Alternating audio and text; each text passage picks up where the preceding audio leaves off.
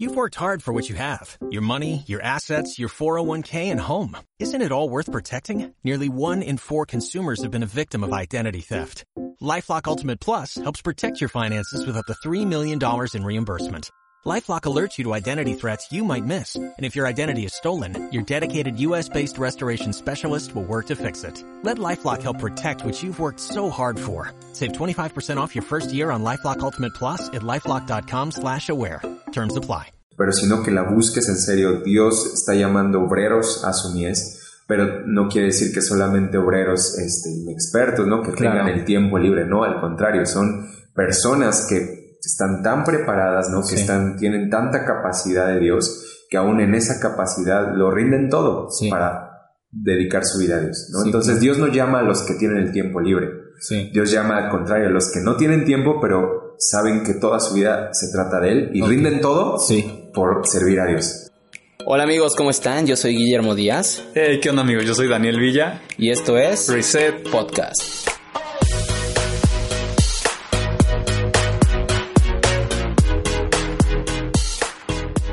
Hola chicos, ¿cómo están? Y bienvenidos a un nuevo episodio. En esta ocasión tengo la fortuna de tener un gran amigo, eh, también es consejero, es pastor, es maestro, eh, es una persona que tiene un caminar con Cristo muy fuerte, también es líder de alabanza y pues no es por echarle tantas flores, pero de verdad, o sea, yo veo su vida y para mí es un ejemplo de lo que Dios puede hacer en nosotros y pues es Rubicel Martínez. Sí es Martínez, ¿verdad? Así es, sí. pues bueno, lo dejo aquí que se presente. Básicamente ahorita nos va a estar platicando de su testimonio y le vamos a ir pues después haciendo algunas preguntas, pero pues aquí tenemos a este astro, como yo le digo. Entonces, pues preséntate, Rubí. Pues gracias, Guillermo, qué gusto estar aquí contigo y, y pues ya después de mucho se nos hizo Sí, estar sí, aquí. difícil. Entonces, este, pues gracias, es una oportunidad increíble, ¿no? En, en nuestra generación, los medios de comunicación y lo que Dios está haciendo, ¿no? Pues yo, como tú dijiste, soy Rubicel Martínez. Este, tengo aproximadamente, bueno, tengo 31 años Ok. y de caminar con Dios, pues yo empecé a conocer a Dios desde que tenía ocho años, ¿no? Ah, este, de hecho yo soy del Estado de México, actualmente estamos en Puebla, ¿no? Pero eh, nací en el Estado de México y ahí en el Estado de México, pues eh, vengo de un trasfondo donde mi familia, eh, gracias a Dios, una familia increíble, pero eh, que necesitábamos a Dios, ¿no? Como a lo mejor muchas familias este, hoy en día lo, lo necesitan, ¿no? Pero en ese momento, cuando Cristo llegó a nosotros, yo te cuento que, por ejemplo, eh, pues vengo de una familia donde mi papá era alcohólico, pero alcohólico así de, este, ya de un grado extremo, ¿no? O sea, donde, o sea, los recuerdos que yo tengo de él de niño, es literalmente mi papá así tirado, ¿no? De tan Claro. borracho que estaba, este, peleas de entre mis papás, ¿no? Por lo mismo, todo el tiempo estaban peleando por y mi papá ya se iba de parranda, que llegaba tarde, ¿no? Que, que no llegaba a la casa, ¿no? Entonces mi mamá pues en un constante sufrimiento Sí. y, y pues también por lo mismo ella en un constante también con muchas emociones, siempre de, este, tal vez estar enojada y, ¿no? Y también muchas cosas que se desarrollaron en ella, pero justo en esos momentos de tinieblas fue cuando Cristo llegó a nosotros, ¿no? En- Justo a mi papá le compartieron Normalmente luego escucho testimonios que en las familias luego es con la mujer con quien empieza, con la mamá, Sí. pero en mi caso fue mi papá. Ah, ¿no? Entonces, una señora que era quien le rentaba un, un local a mi papá, lo, lo invitaba y lo invitaba a una reunión de hogar. Ajá. Y mi papá decía, no, no, ahorita no, no tengo tiempo. Hasta que un día dijo, dijo, bueno, voy a ir para que ya me deje de molestar esta señora, ¿no? y, este, y entonces fue, dice que una reunión de hogar en su casa.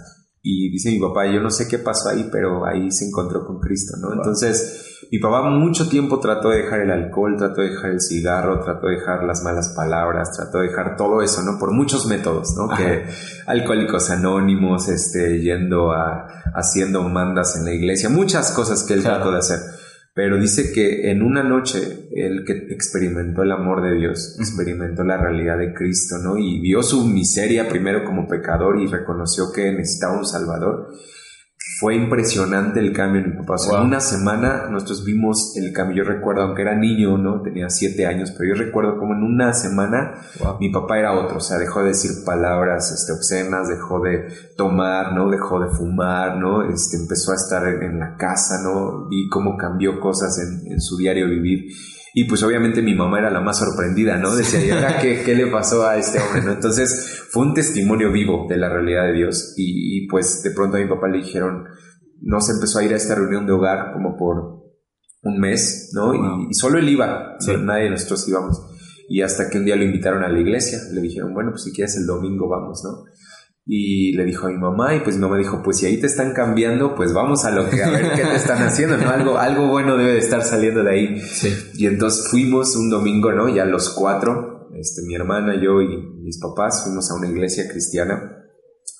Y pues a partir de ahí Dios nos tomó, ¿no? Como familia, cada uno de nosotros, aunque yo era muy pequeño, pero desde muy pequeño empecé a conocer a Dios, tuve encuentros con Dios, ¿no? Empecé a tener un hambre por Dios. Este, vi obviamente el cambio en mis papás, ¿no? Vi cómo el ambiente familiar cambió completamente, ¿no? Vi cómo Dios intervino justo cuando más, mis papás estaban a punto de divorciarse, ¿no? Y, justo en ese momento fue cuando Dios llegó y nos salvó completamente, ¿no? O sea, salvó a mi papá, pero yo digo, nos salvó a los cuatro, salvó a nuestra familia entera y, por su gracia y misericordia fue que nos tomó, ¿no? Y hasta el día de hoy, pues gracias a Dios seguimos, ¿no? Los cuatro, este, ahí en el camino de Dios, ¿no? No es que la vida sea de rosa, este color de rosa y ya no haya problemas, pero en esos problemas Dios está, ¿no? Y siempre hay una solución y esperanza cuando Dios está con nosotros, ¿no? Entonces, a partir de los ocho años ya es que yo empecé a conocer a Dios. Al principio como niño, pues solo lo que te cuentan, solo lo que más o menos ves, ¿no? Empecé desde muy pequeño a aprender a tocar la batería, ¿no? Muchos saben, pero... Eso no sabía.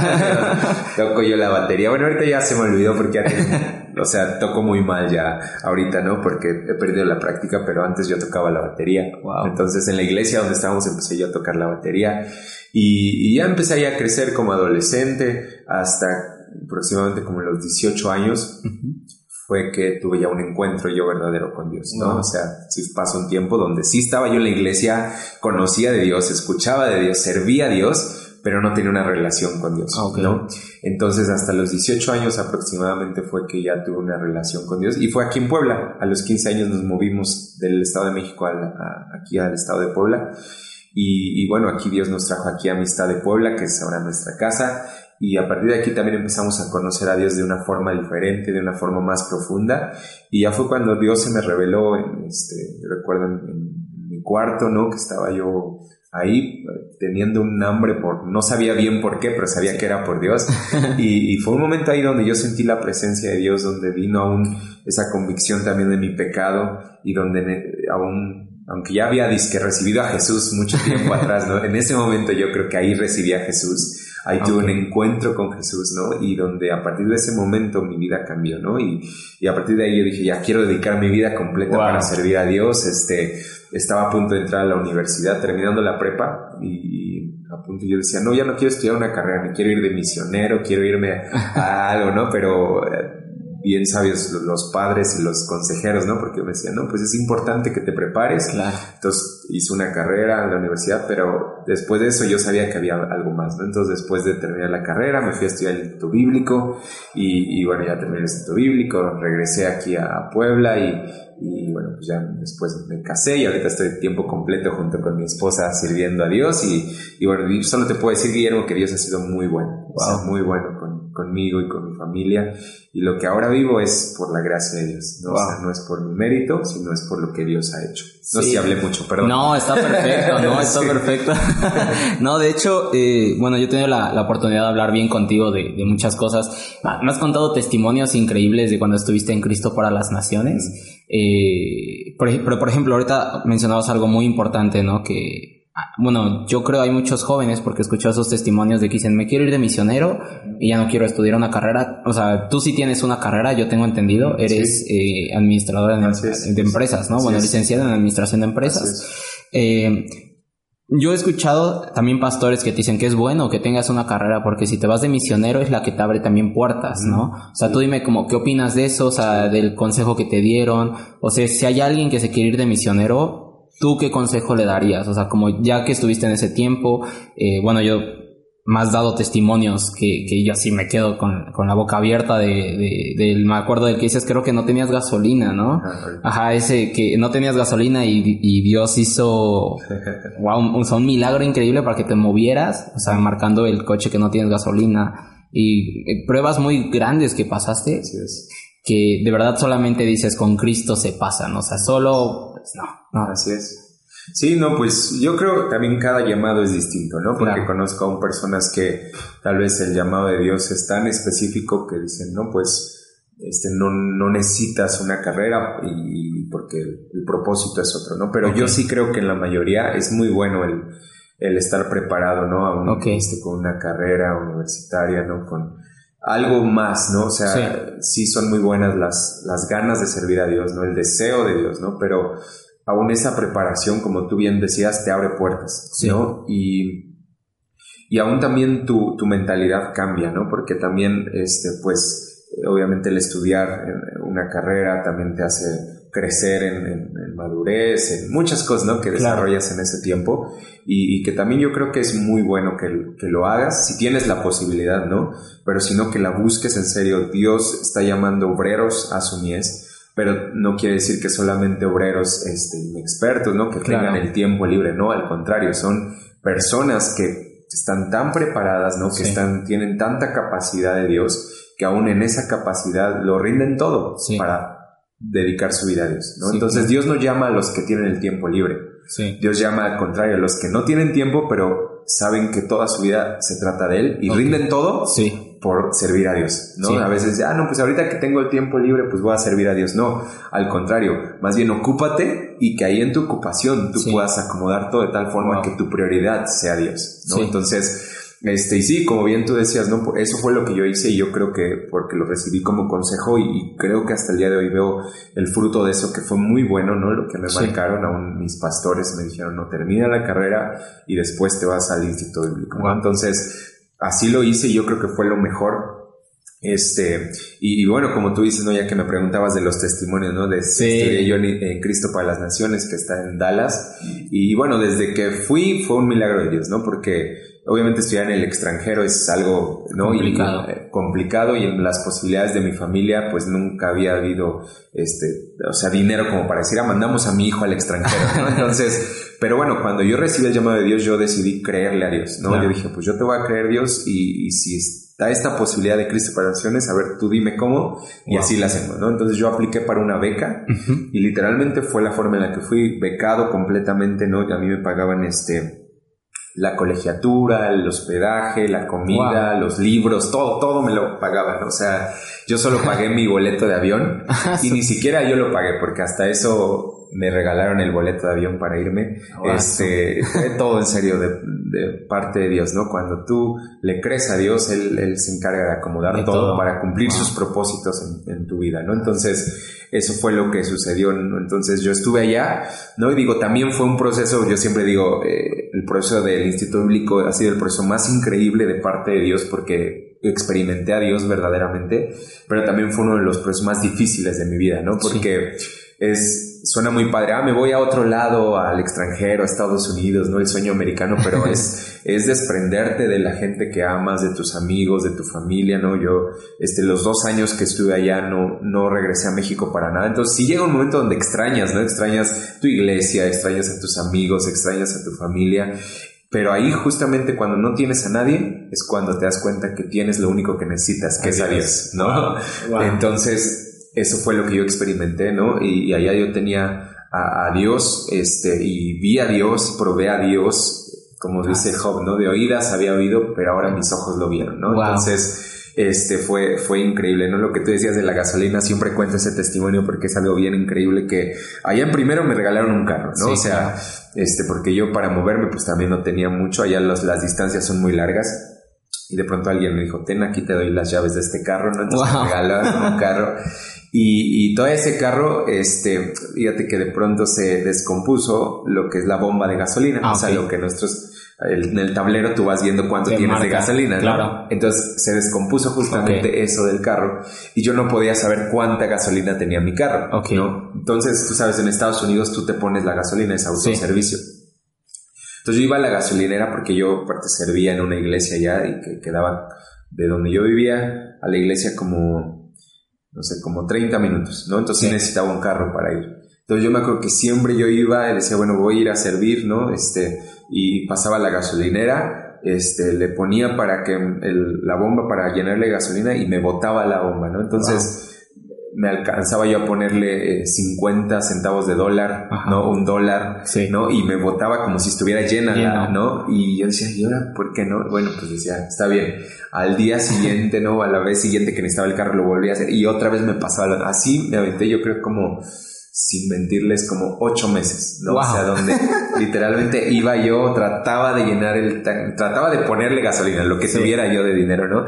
Y no me dejaba ponerle, ¿no? Siempre botaba. Entonces, eh, lo peor era que no sabía yo cuánta gasolina porque mi bomba estaba descompuesta, ¿no? Entonces yo no sabía realmente cuánta gasolina tenía pero yo sabía que era Dios. Wow. Mis amigos ahí en la escuela ya conocían el carro, le decían el carro de la fe. Wow. Porque, era literal, ¿no? A veces yo les daba ride y que vamos a la iglesia, vamos a hacer compras, ¿no? Y yo decía, pero pues súbete al carro de la fe porque no sé cuánta gasolina tenga, ¿no? Y, literalmente ellos aún lo comprobaban, ¿no? Porque yo decía, mira, voy a ir a la gasolinera y vas a ver cómo, no. y veían ellos, ¿no? Con sus ojos cómo, y así fue, ¿no? El, el, el proceso, ¿no? Yo siempre, aún estando allá, pues, yo trabajaba en, en, la escuela para pagar mi beca, pero me pagaban pues con la beca, ¿no? Claro. Entonces yo trabajaba ya en el área de mantenimiento, ¿no? Que también fue un proceso de parte de Dios, ¿no? Porque yo dije, ah, pues voy a ir y me van a poner, este, acomodar papeles, cosas bien sencillas, ¿no?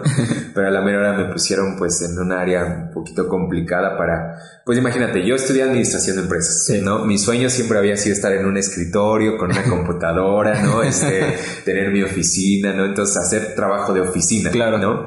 Y de pronto me dicen, ok, te va a tocar trabajar y me pusieron ahí de carpintero, albañil, jardinero, electricista, este plomero, pues, a limpiar los baños, todo eso, ¿no? Que nunca yo pensé hacer, ahí me pusieron a hacer, ¿no? Que ahora mi esposa le da gracias a Dios porque me entrenaron para, para muchas cosas del matrimonio, ¿no? Pero, pero fue bien difícil. Yo recuerdo que el primer trabajo que me pusieron a hacer fue de jardinero, ¿no? Llegué yo en agosto allá a Dallas y en Dallas hace un calor muy fuerte en el verano. Entonces yo llegué en agosto y era un calor terrible, 40 grados, un poquito más, ¿no? Este, y el primer trabajo que me pusieron fue de jardinero, no suena fácil, ¿no? Acomodar plantitas, pero no, lo que me pusieron a hacer fue quitar el pasto viejo de, todos los campos de la escuela, ¿no? Y reemplazarlo por pasto nuevo, o sea, quitar el viejo y poner el nuevo, ¿no? Entonces era cargar bultos de, de pasto, ¿no? Sí. Y ahí en el sol yo recuerdo que, gracias a Dios que, bueno, hacía sol porque entre el sudor y mis lágrimas se confundían, ¿no? Y la gente no, no distinguía que yo estaba llorando porque yo en serio estaba haciendo el trabajo y yo lloraba y yo decía, Dios, no voy a poder esto, ¿no? O sea, yo todos los días regresaba a mi dormitorio cansado, llorando, ¿no? Y ah, decía, me voy a regresar a México, ¿no? Yo no sé qué hago aquí, ¿no? no apenas llevo una semana y me falta un año completo, ¿no? Para esto. Entonces decía, no, me regreso a México, buscaba yo vuelos para regresar, pero decía, bueno, a ver, mañana a ver cómo va, ¿no? Y ya un día me acuerdo que yo regresé a mi, a mi dormitorio bien cansado, así ya frustrado, ¿no? Y yo dije, Dios, ¿en serio para esto me trajiste, no? Ah, y yo recuerdo que Dios me dijo, justo para esto te traje. este, entonces, a veces pensamos, ¿no? El, el, que lo mayor es, ah, pues, estar preparado en el instituto tener teología, saber, tener conocimiento, pero realmente lo que Dios quiere es nuestro corazón, sí. ¿no? Y preparar y moldear nuestro corazón. Y yo me di cuenta que había muchas cosas en mi corazón que, que necesitaban ser moldeadas, ¿no? Que necesitaban ser trabajadas y que Dios las trabajó y las moldeó ahí, trabajando en el sol, en el pasto, ¿no? En, de carpintero, una vez estaba de carpintero, se me enterró un clavo en el pie, ¿no? Ah, y, y, este...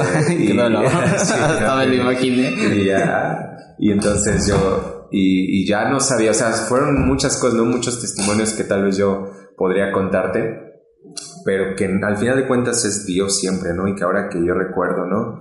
Y digo, Dios estuvo presente, ¿no? En cada cosa difícil o, fácil.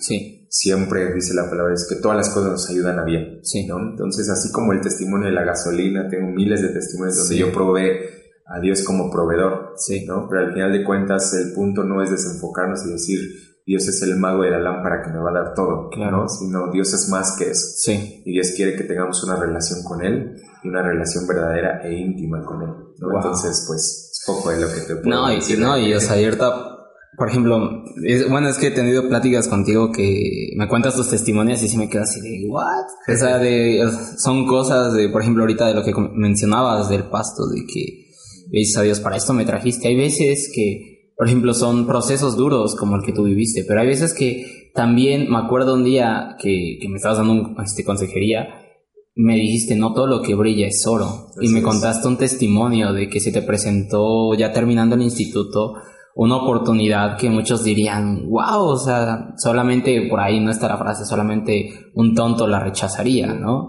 Y, no es porque te estoy diciendo ni te estoy ofendiendo, ¿no? Sino que eh, incluso a mí me habla mucho de, cómo conoces el, corazón de Dios en tu vida, cómo lo has podido ir identificando, cómo lo has podido ir este, conociendo con, con mayor soltura, por decirlo así, que aún, aunque se te presente oro, tú sabes que aquel que te llamó a algo específico te dijo, no te llamé para que veas este oro, sino para que veas esto, que a, lo mejor como, como dices, ¿no? O sea, de lo, llamando las cosas que aún no son como si fuesen, ¿no? Eh, no recuerdo bien el, versículo, pero, o sea, me recuerdo esa, esa cita, pero, o sea, no sé, no sé si quieras compartir un poquito, o a lo mejor es un testimonio que digas, está guardado para ahí. no, sí, este, Sí, como tú dices, ¿no? Siempre la vida es, son procesos, sí. ¿no? A veces nos gusta, en nuestra generación nos gusta todo rápido, ¿no? Y vivimos una generación donde queremos todo rápido y comida rápida, ¿no? Y necesitas algo y en internet pues, rápido lo encuentras. Este, entonces, pero en Dios son bien necesarios los procesos, ¿no? Y yo quiero decirles a todos los que nos escuchan, los procesos son de Dios sí. y son necesarios, ¿no? Porque en el proceso vemos a Dios, en el proceso dependemos de Dios. En el proceso confiamos en Dios, en el proceso vemos la respuesta de Dios y, y, en el proceso Dios trabaja en nosotros, ¿no? Entonces no le tengas miedo al proceso, al contrario, abrázalo, ¿no? Yo siempre pongo el ejemplo, ¿no? Como al pueblo de Israel, Dios lo metió a un proceso, los metió a un proceso que se llamó desierto, ¿no? Y según los expertos dicen que ese proceso pudo haber durado 40 días. Geográficamente, de Egipto a la tierra prometida eran 40 días pero les duró 40 años el proceso, ¿no? ¿Por qué dice la palabra de Dios? Por su incredulidad, ¿no? Por su desobediencia, muchas cosas que se presentaron ahí, pero al final de cuentas es, cuando Dios te mete un proceso, es mejor que lo aceptes, que digas, ok Dios, déjame ver lo que yo no veo, ¿no? Déjame abrazarlo, aún desear este proceso, ¿no? Y aprender lo que tú quieres que yo aprenda para que sea lo más rápido posible, y después Dios te mete a otro proceso, ¿no? O sea, no se acaba ahí, se te mete a otro proceso, pero al final de cuentas es porque siempre vamos de gloria en gloria de victoria en victoria, ¿no? El punto es que cada vez nos parezcamos más a Jesús y es el proceso en el cual estamos, ¿no? Que todo lo que pasemos es con el propósito de que Dios quiere conformarnos a la imagen de su Hijo, ¿no? Entonces, este proceso, por ejemplo, que decías, ¿no? De cuando yo terminé el instituto, pues viene una pregunta de Dios, ¿y ahora qué? ¿No? O sea, este, ¿y ahora qué sigue? ¿No? ¿Qué quieres que haga? Eh, este, ¿a dónde me quieres llevar?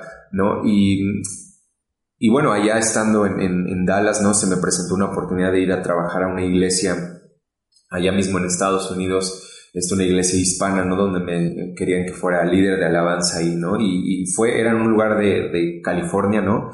Para los que han ido a California no saben que California es muy padre, ¿no? Y justo en esta, en este lugar donde me iban a colocar era a la orilla de la playa, ¿no? Entonces me acuerdo que, este, me ofrecían así, ¿no? Me ofrecían primero un sueldo en dólares, ¿no? Me ofrecían departamento enfrente del mar, ¿no? Me ofrecían carro, ah, me ofrecían así, ¿no? Yo me acuerdo que les decía a mis amigos y mis amigos me decían, esto es de Dios, ¿no? O sea, esta es una oportunidad de Dios que no a cualquiera, ¿no? Me decían, aprovechala, ¿no? Muchos por eso quieren irse a vivir a Estados Unidos y lo difícil que es vivir en Estados Unidos y trabajar en Estados Unidos, ¿no? Por la cuestión de papeleos. Y a mí se me estaba ofreciendo todo eso, ¿no? Entonces, este, yo de pronto sí dije, ah, Dios, ¿qué, qué es lo que tengo que hacer, no? Este, y, y sí, como tú decías, me brilló, o sea, me brilló la oportunidad, ¿no? Me llamó la atención, ¿no? Y yo decía, no, pues igual y sí es algo de parte de Dios, ¿no? Y Dios quiere que me quede aquí en Estados Unidos a trabajar, ¿no? Pero de pronto fue un momento donde tuve yo que ir delante de Dios y decirle, Dios, confírmame tú. Había algo dentro de mí que no, no se sentía con la paz completa, ¿no? De, de decir un sí a esto, ¿no? Y yo le dije, Dios, a ver, confírmame. Si esto es de ti, confírmamelo. En serio, dime que esto viene de ti, ¿no? Y, y solamente Dios me recordó, ¿no? Cuando cuando yo me fui a estudiar al instituto, Dios hizo un llamado sobre mi vida. Y, Dios me preguntó en ese momento, me dijo, recuerda cuál es tu llamado y ve si esto se alinea al llamado que yo te di, ¿no? Entonces, dentro de muchas cosas que Dios me había hablado, una de las cosas que Dios me dijo antes de irme al, instituto, al instituto, me dijo, México. ¿no? Y me dijo, yo sabía que mi llamado es México. México, ¿no? O sea, yo sé que Dios me ha hablado de naciones, ¿no? Y sé que aún yo no sé cuáles son los planes de Dios, pero en algún momento las naciones van a estar involucradas, porque al final de cuentas somos llamados todos a discipular naciones enteras, pero sabía que mi llamado era muy específico para mi país, para mi nación, para México. Entonces yo en ese momento fue tan fácil como decir, a ver, esto me acerca a mi llamado, o sea, se está alineando a lo que Dios me dijo y me di cuenta, pues no, al contrario, me, aleja. me aleja, ¿no? Porque esto es Estados Unidos, no es México, ¿no? Entonces, y fue tan fácil como decir, no, esto, aunque es muy bueno, y no es que hubiera sido pecado, al contrario, era algo muy bueno, pero como tú decías, no todo lo que brilla es oro, sino todas las puertas que se abren, aún yo quisiera decir, son de Dios. No, a veces pensaba, ah, esta puerta se abrió, es Dios. No, no, al contrario, a veces hay puertas que se abren pero ahí es donde tú decías, tienes que estar conectado con el corazón de Dios, con la voz de Dios, para saber identificar si es algo aún que puede ser muy bueno, pero te roba de lo que es más bueno, ¿no? De lo más importante, de lo que es mejor, que es Dios. Y entonces en ese momento fue, ¿no? Yo tomé el teléfono, hablé con el pastor que me estaba, con el que estaba yo platicando, y dije, pastor, perdóneme, pero no, Dios me acaba de hablar y me dijo que regresara a México.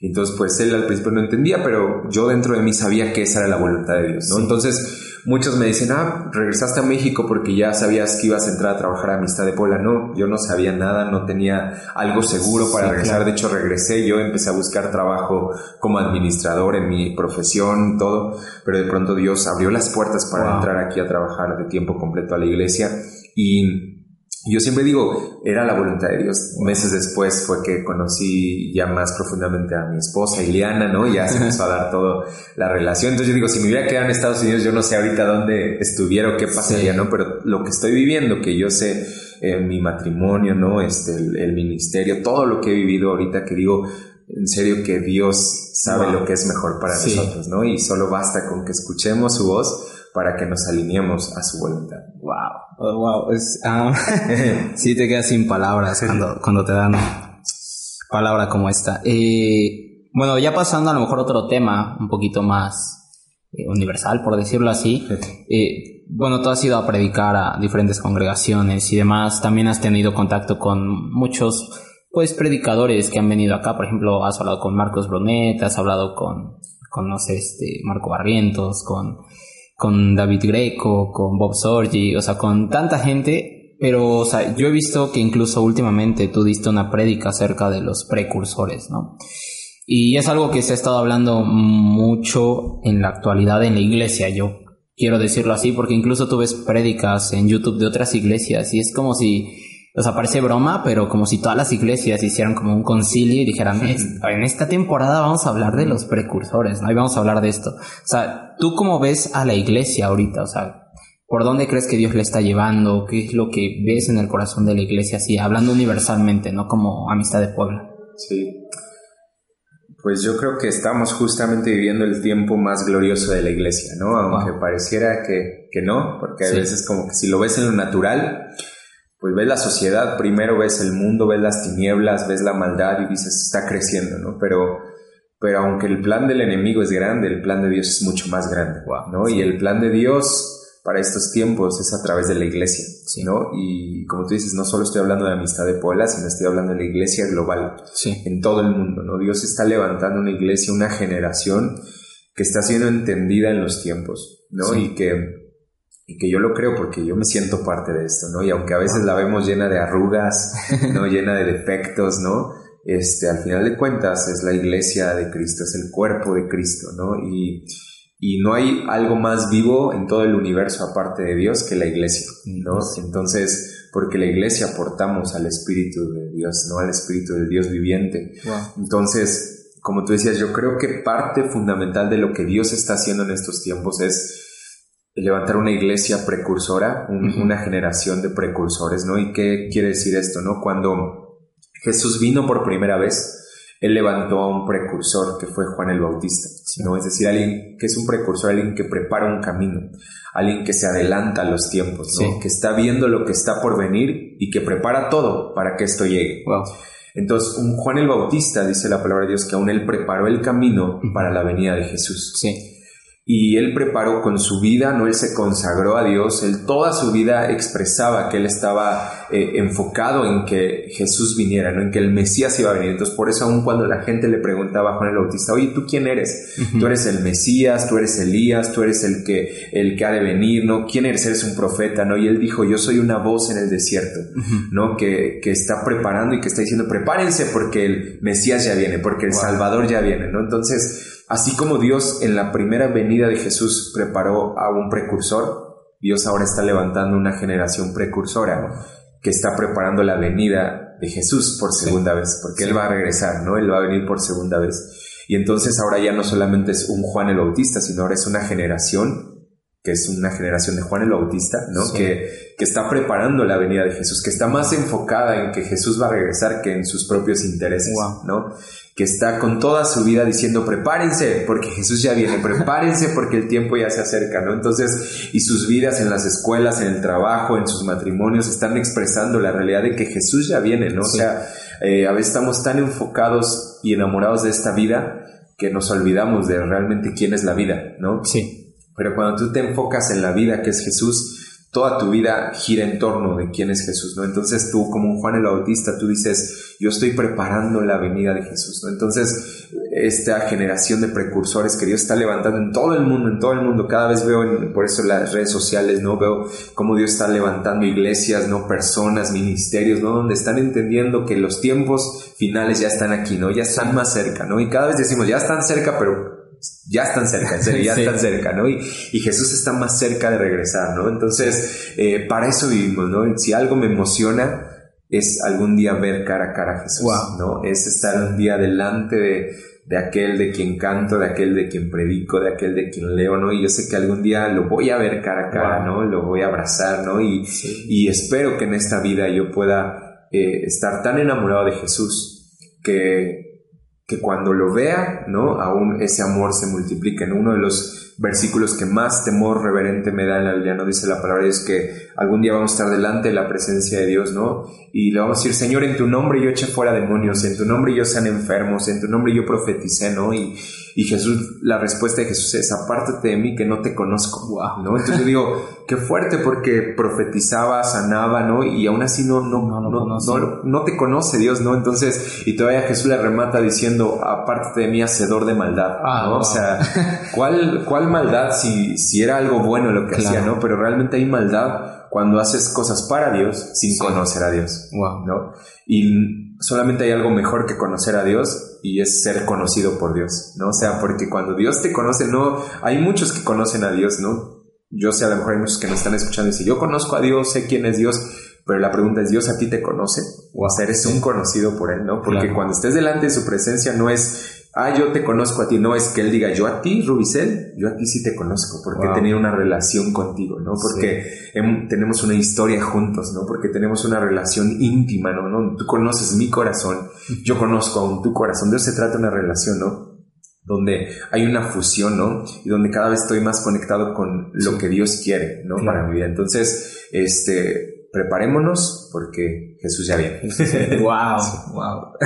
Está, Ah, está increíble. Eh, a mí sí me reta mucho, así como eso. De hecho, esos son de los. Igual lo que es ese versículo y también el otro en el que dice que al final va a poner como a las ovejas y a los cabritos y los va a separar, ¿no? Y que y ya bueno, hace su juicio. A mí también ese versículo igual me, me da un temor porque eh, eh, es lo que decías, ¿no? Imagínate, o sea, a lo mejor lo, lo leemos y no le damos importancia, pero ya estar frente, o sea, ya verlo, sí va a estar sí. fuerte. pero, pero bueno, o sea, pasando a otro tema, yo creo que a lo mejor serían como dos preguntas que siento que sí van a tener como buena retroalimentación de tu parte. Una porque ya, eh, digamos, la principal, a lo mejor muchos jóvenes se preguntan cómo puede identificar a, digamos, a la pareja, ¿no? A su esposa. Porque es una pregunta que vemos recurrentemente en grupos de jóvenes que te dicen, ¿cómo puedo saber quién es mi esposa? ¿Cómo puedo saber quién es mi esposo? ¿No? Esa es una. Y, y, y la otra, a lo mejor no sé si combinar las dos preguntas o igual las separamos. La otra es, tú, dada tu experiencia, o sea, viendo ahorita todo lo que está haciendo redes sociales, que muchas personas genera ansiedad y que también muchas personas lo utilizan para bien, o sea, tú puedes darnos tu opinión acerca de las redes sociales, pero cómo podría usarlas un joven o incluso la misma iglesia, pues este detalle. Ok, pues la primera pregunta de cómo saber cuándo es, la indicada o el indicado. El indicado, claro. Este, pues yo creo que es todo un misterio, ¿no? O sea, es, es algo de parte de Dios que yo solo sé que sabes, ¿no? Porque sabes cuándo es, es la persona, ¿no? Lo único que a lo mejor que tu enfoque no sea eso, ¿no? Hay muchas personas que, muchos jóvenes, como tú dices, ¿no? Que están tan enfocados en encontrar al indicado o a la indicada, ¿no? Que se olvidan de que realmente el indicado siempre es Jesús, ¿no? Y, y muchos me dicen, ¿cómo sé que estoy preparado para un matrimonio, no? Yo siempre les digo, cuando no necesites de un matrimonio para estar bien, cuando no necesites de una pareja para estar bien, Sí. ¿no? Cuando estés tan satisfecho en, en Dios que no necesites a nadie más, solamente a Dios para estar bien. ¿No? Para estar pleno. A veces, ¿no? El clásico que siempre, ah, es que es mi media naranja, ¿no? o sea, somos en Dios, somos eh, personas completas, ¿no? Y satisfechas en Dios. Sí. Que al contrario, cuando tú encuentras a otra persona completa y satisfecha en Dios, lo que se hace es una explosión de Dios, ¿no? Pero, pero si no, tú estás buscando cómo satisfacer esos vacíos, ¿no? Sí, Entonces claro. estás demandando, no exigiendo cosas que solo Dios te puede dar, Sí. que solo Dios te puede llenar. Amor, Dios es amor.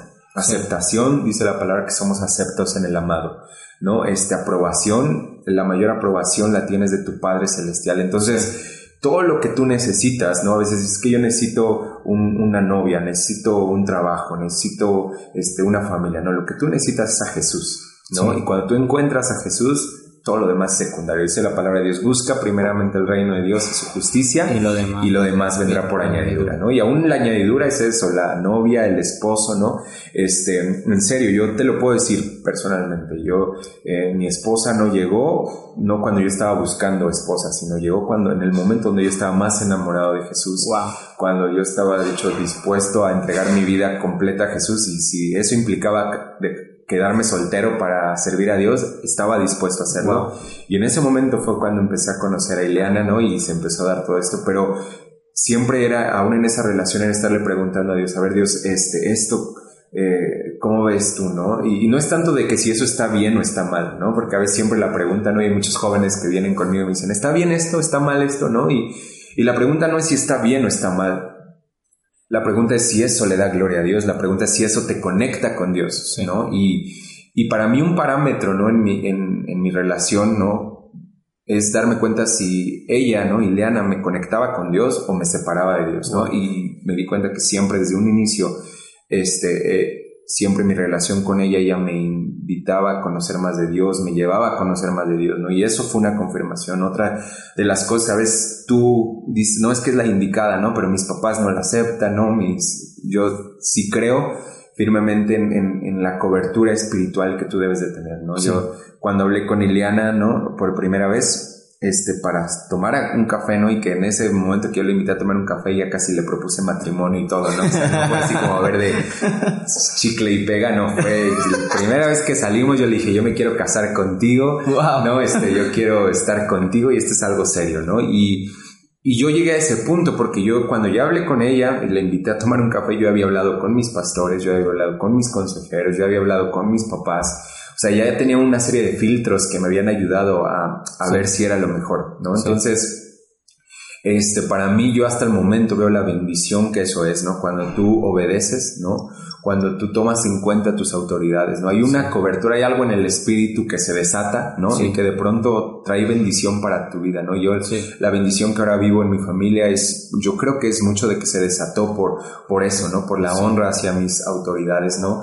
Y yo siempre les digo, pues si tú estás medio confundido, si eso no es, pues pregúntalo con tus autoridades, Claro. ¿qué, qué opinan ellos de, ¿no? Porque aún hay un testimonio de esa persona que, que va a hablar, ¿no? Más que sus palabras, ¿no? Y que te pueden ayudar y a lo mejor es, es solamente identificar, conéctate, métete en la intimidad con Dios, Dios te va a confirmar. Si es algo en tu espíritu, yo no, no es que una voz del cielo vino y me dijo, es ella, ¿no? La que es, la que va a ser tu esposa, pero sí dentro de mí yo sí sabía, ¿no? Sí. O sea, sí sabía y me lo confirmaron mis autoridades, Wow. me lo confirmó a un Dios en el espíritu, ¿no? A través de su palabra. Mientras más tiempo estaba con ella, más decía, es ella, es ella, es Wow. ella, ¿no? Entonces, eh, el punto es, que estés conectado con Dios para que en Dios Sí. todo eso nazca y tenga un, un fruto verdadero y un fruto duradero, ¿no? Y, y precisamente, como tú dices, la segunda pregunta, ¿no? Las redes sociales. Porque nuestra generación está tan bombardeada por lo que las redes sociales están diciendo, ¿no? Y entonces te dicen que este, todo nuestro parámetro ya no es la palabra de Dios. Nuestro parámetro ahora es Facebook, ¿no? Sí. Nuestro parámetro ahora es Instagram, ¿no? Sí. Y entonces eh, todo lo estamos comparando, nuestra vida en base a historias de otras personas, no en base a, a lo- una publicación llena de filtros, no una publicación llena de, a veces de mentiras, Sí. no de falsedad, cuando realmente lo único verdadero es la palabra de Dios. Jesús dijo, yo soy la verdad, ¿no? Este, y conoceréis la verdad y la verdad os hará libres, ¿no? Entonces cuando tú conoces a Jesús, eres libre de todas esas cosas, ¿no? Entonces, las redes sociales yo creo que es una herramienta excelente, ¿no? Aún si tú la usas para el reino de Dios, es pues una excelente herramienta para compartir, ¿no? Inclusive una excelente herramienta para pasar el tiempo y divertirte, ¿no? Claro. Pero el punto de todo eso es, este, que a veces eso ya está robando más de lo que de nuestro corazón un afecto mayor de lo que Dios tiene que estar. Entonces estamos buscando otra vez aprobación ahí, ¿no? ¿Cuántos likes tenemos? ¿no? Estamos buscando ahí aceptación, ¿no? A ver cuántos amigos tenemos, ¿no? Estamos buscando muchas cosas ahí que una vez más solamente las puedes encontrar en Dios, ¿no?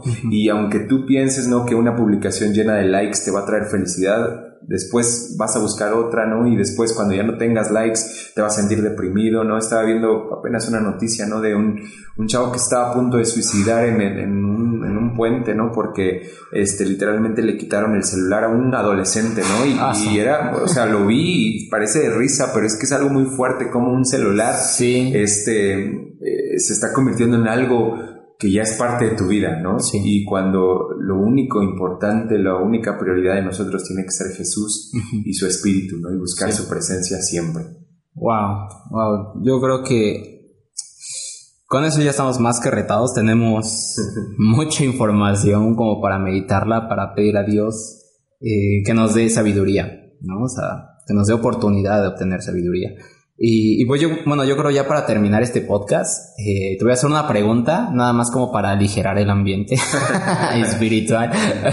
y, es, y es una pregunta que estoy tratando de, de ir metiendo a mis podcasts. Eh, se, la, se la estoy copiando, de hecho, a Esteban Grassman. O sea, no es como una pregunta que digo, uy, se me ocurrió a mí. O sea, no, no soy tan brillante.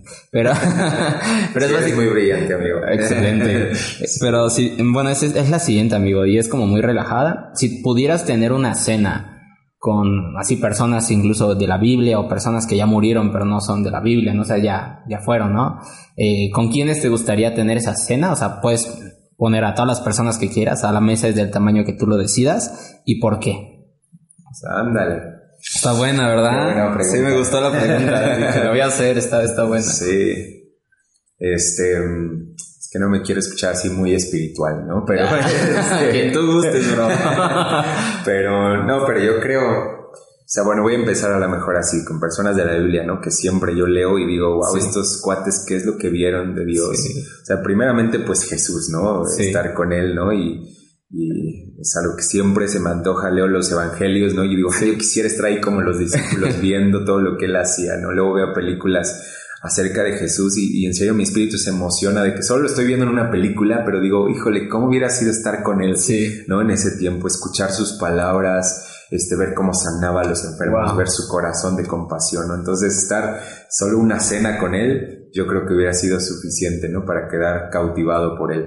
Pero, este, pues también, por ejemplo, el Juan, siempre el, el- Discípulo el amado. discípulo amado, ¿no? Siempre me encanta leer aún el Evangelio de Juan, ¿no? Leer Apocalipsis también, de todo lo que él vio después, ¿no? Eh, pero él vio algo diferente aún, yo Sí. creo, diferente a todos los a los discípulos porque aún en la forma en la que escribe acerca de Jesús, él tuvo una revelación mayor y él aparte se sintió amado, Sí. ¿no? Por eso se Sí. conoce el discípulo amado y yo creo que a partir de esa revelación que él tuvo que él era amado, fue que él vio todo lo que vio, ¿no? Wow. Y él escribió todo lo que escribió, entonces yo se me antojaría porque yo creo que hay muchas cosas que no, no están escritas, ¿no? Y decía, a ver Juan, cuéntame más de lo que viste, ¿no?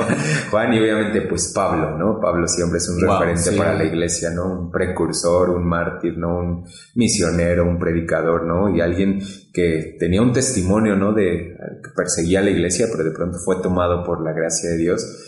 Y, y todo lo que ahora, todo el referente, todo el legado que tenemos, ¿no? En la palabra de Dios, de lo que Él vio, Sí. ¿no? Como dice primero de Juan, lo que hemos visto, lo que hemos contemplado, lo que hemos palpado. Ellos vieron, contemplaron, palparon al verbo de vida y de eso es lo que escribieron, ¿no? Sí. Entonces, este, pues bíblicamente tal vez son los que ahorita eh, Se te viene a la se me mente. vienen a la mente, ¿no? Pero, por ejemplo, hay personas que también eh, me, me admiro mucho, ¿no? Que luego leo sus libros, ¿no? Este, uno de mis autores favoritos es Jonathan Edwards, ¿no? Jonathan Edwards. Jonathan Edwards, uno de los grandes predicadores, escritores, ¿no? Del siglo pasado, ¿no? Pero que ellos tuvieron también, él tuvo una revelación de, de Jesús, ¿no? Y él es ha escrito muchos libros, ¿no? Pero a mí me encanta, él tiene unas resoluciones, creo que son 70 resoluciones que él Ah, escribió y dijo, y en cada resolución él dice, yo, por ejemplo, resoluciones son como lo que tú haces en el año nuevo, ¿no? Sí. O sea, un propósito de año nuevo.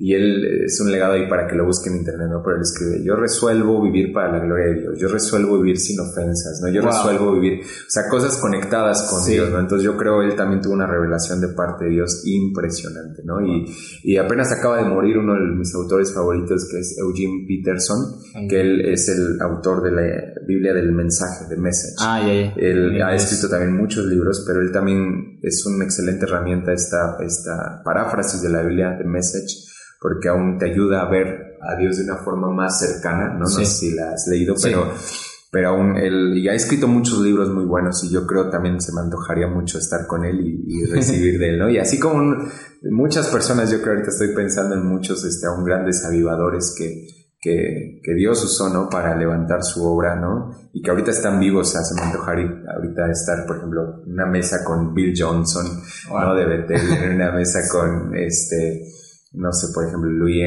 Louis Engel, que es, está levantando un movimiento muy fuerte de oración en todo Estados Unidos, este Mike Bickle de casas de oración, no sé, hay muchas personas que ahorita estoy pensando, ¿no? Que se me antojaría, pero aún, o sea, digo, personas tal vez cercanas que a veces pensamos así en grandes personalidades, ¿no? Y hay personas cercanas Sí, que a veces aprendes tanto, ¿no? De, de estas personas, ¿no? Y que aún en nuestra generación Dios está levantando Marcos Brunet, Benjamín Núñez, este, eh, Esteban Grassman, Esteban aún, ¿no? Grassman. Este, muchas personas que Dios está levantando y que aún, yo creo que una cena recibirías mucho de esas Estaría personas. buena. Sí, estaría Hay que buena. armarla como si Sí, se puede. Así es. Yo sirvo el agua nada más. Está buena la pregunta. Está buena. Pues bueno, chicos, este, en esta ocasión no nos pudo acompañar Dani, Dani Villa, se le complicó Saludos por, al Dani. por trabajo, pero saludos al buen Dani. Si lo estás escuchando, te mandamos un abrazo. Eh, y pues bueno, hasta aquí fue este podcast. Eh, yo soy Guillermo Díaz, no sé si Ruby quiera despedirse con alguna palabra o nada más decirle sayonara. Gracias, Guillermo, gracias por esta oportunidad. Se pasó muy rápido el tiempo. Sí, de hecho, pero, pero Sí, fue 46 increíble. minutos. ¿eh? Así es, ¿Qué pues. tal? Pues igual esperamos y, y- y podamos tener otro podcast con Ruby. Es una persona que, que la verdad está metido en muchas, muchas cosas de Dios y a veces que su agenda no, no, no es- está complicadísima, pero la verdad a mí me sorprende que siempre trata de tener un espacio para, para, para servir en todo lo que puede y obviamente sin descuidar lo importante. Entonces, eh, a mí me encanta ese corazón que tiene y pues es un privilegio para nosotros, la verdad, tener este podcast con él. Te lo agradecemos, amigo de corazón. Y pues bueno, esperamos tenerte más adelante en otros, ¿vale? Gracias, amigo. Un abrazo. Hasta luego. Bye.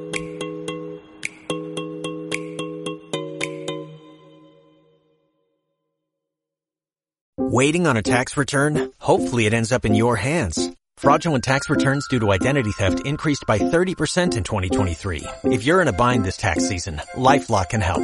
Our US-based restoration specialists are experts dedicated to helping solve your identity theft issues. And all LifeLock plans are backed by the Million Dollar Protection Package. So we'll reimburse you up to the limits of your plan if you lose money due to identity theft. Help protect your information this tax season with LifeLock. Save up to 25% your first year at LifeLock.com slash aware.